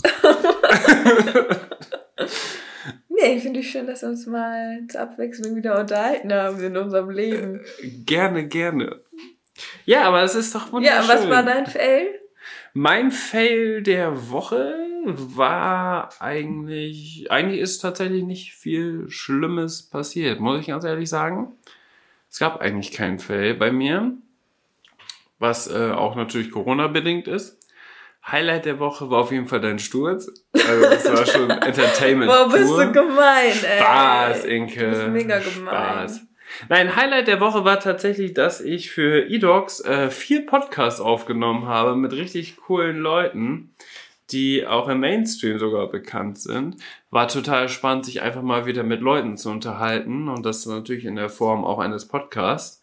Also das hat mega Spaß gemacht. Gibt es auch internationale Hundeblogger Klar gibt es internationale? Hundeblogger. aus Ja, gibt es auch. Hm. Zum Beispiel auch die eine, die im Podcast war, die macht auch nur englischen Content. Im Beitrag, aber in der Story halt Deutsch. Ja, Ja. Finde ich gut. Und genau, und das war eigentlich äh, das Highlight auf jeden Fall der Woche. Ähm, Fail der Woche war, glaube ich, einmal, wo. Äh, nee. Ah, nee, ein Fail gibt's gar nicht. Bin ich ehrlich, ein Fail gibt's nicht. Oder fällt dir was ein? Nee, leider nicht. Leider nicht. Weil, Wünschst du würd- mir einen ja, Fail? würde ich mir wünschen, weil du dich darüber gefreut hast, dass ich gestürzt bin. Ich habe mich da nicht drüber gefreut, aber es war schon ziemlich witzig, weil das halt so ein Kontrastprogramm war. Du, am Ende hast du auch darüber gelacht. Nein, das war richtig scheiße. Das tat mega weh. Boah, du hast richtig deine Hand auch so abgeschürft gehabt, weil Ja, du ich, so ich abgestürzt bin voll auf die Pflastersteine geknallt. Ja, das muss viel getan haben, oder? Ja, das hat richtig weh getan. Tatsächlich kann ich mir das Lachen dann aber auch nicht verknallen, weil das ist schon... Also im ersten Moment habe ich wirklich gedacht, du hast dir richtig wehgetan.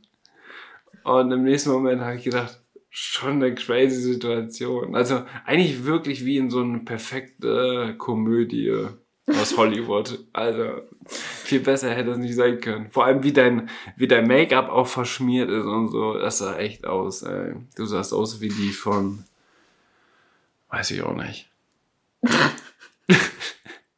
So, ich glaube, wir quatschen hier einfach jetzt viel zu viel. Es war mal wieder eine lange Podcast-Folge, liebe Zuhörer. Aber ihr habt euch es ja auch gewünscht. Und ähm, wir haben jetzt gemerkt, dass wir unbedingt auch regelmäßig den Podcast wieder machen müssen. Damit wir auch mal wieder miteinander reden. Damit wir auch mal wieder miteinander reden. Also die Therapiestunde geht nächste Woche dann weiter. Wenn es Neuigkeiten gibt bei unserer Pferdesuche, dann seid ihr natürlich auch die Ersten, die das erfahren werdet. Und ansonsten wünsche ich euch jetzt noch einen schönen Tag, je nachdem, wann ihr den Podcast hört. Bewertet den gerne. Bei Apple Podcast könnt ihr den bewerten in der App. Ähm, gebt gerne eine 5-Sterne-Bewertung und schreibt da irgendein cooles, witziges Kommentar hin oder eine Idee für eine Rubrik, irgendwie sowas. Ähm, dann könnt ihr den da auch abonnieren. Bei Spotify gerne abonnieren. Und ich glaube, mittlerweile hören ganz viele den Podcast auch über Amazon Music, Audible irgendwie, habe ich gesehen in den Insights. Auch total spannend, habe ich selber Okay. noch nie gesehen, dass der da überhaupt ist. Okay. Ähm, Haben wir unseren Podcast geklaut? dann gibt's den noch bei dieser und so weiter. Nee, das hat tatsächlich ähm, von Podigy, da wo unser Podcast äh, oder wo wir den immer listen, die haben äh, jetzt Amazon Music, haben die mit aufgenommen. Ach so. Und tatsächlich irgendwie 10% der ganzen Hörer hören das mittlerweile darüber. Also scheint das da jetzt sogar ganz groß zu sein. Aber jetzt bin ich echt fertig. Das ist jetzt wirklich der fünfte Podcast diese Woche, den ich aufgenommen habe. Heute Abend nehme ich noch einen auf für E-Dogs. Da spreche ich übrigens mit dem, der mal das Supertalent gewonnen hat mit seinem Hund. Richtig witzig. Ja, an den kann ich mich auch noch erinnern. Ja, Mega interessant, was der wohl so zu erzählen hat, was er jetzt wohl macht. ja, da bin ich auch gespannt. Ich glaube, der hat jetzt eine Hundeschule. Also Cool, bin ich mal echt gespannt. Der kommt aus Österreich. Deswegen, ähm, das wird dann die sechste Podcast-Folge diese Woche. Aber wir sind jetzt erstmal mit gepflegter Reitsport zurück. Und wie gesagt, schöne Tage bis zur nächsten Folge. Bleibt gesund, euer Pferd und ihr selbst. Haltet die Viren von euch fern und bis dann. Ciao. Am Ende der Podcast-Folge habe ich noch einen Tipp für euch. Unser Partner rund um das Thema Fütterung ist der Online-Shop masterhorse.de. Ob Kraftfutter, Mesh oder Nahrungsergänzer, unsere Pferde sind durch Masterhorse optimal versorgt und werden im Muskelaufbau unterstützt. Vom Bodybuilder Fiabesco bis hin zum jüngsten Teammitglied Santi. Aber auch unser Hund Schnucks, der hier im Podcast ab und zu mal zu Wort kommt, freut sich täglich über sein Hundefutter von Masterdog. Ich weiß, im Moment steigen die Kosten im Tierhalterbereich enorm. Daher freuen wir uns, dass wir euch gemeinsam mit Masterhorse und unserem Code 06inke etwas unterstützen können. Denn ob Pferde oder Hundefutter, mit unserem Code sparst du ganze 10 Euro auf deine Bestellung. Der Mindestbestellwert ist 50 Euro und der Code 06inke ist so lange gültig, wie du dieses Outro hörst. Wir hören uns in der nächsten Podcast-Folge wieder. Bis dahin, ciao.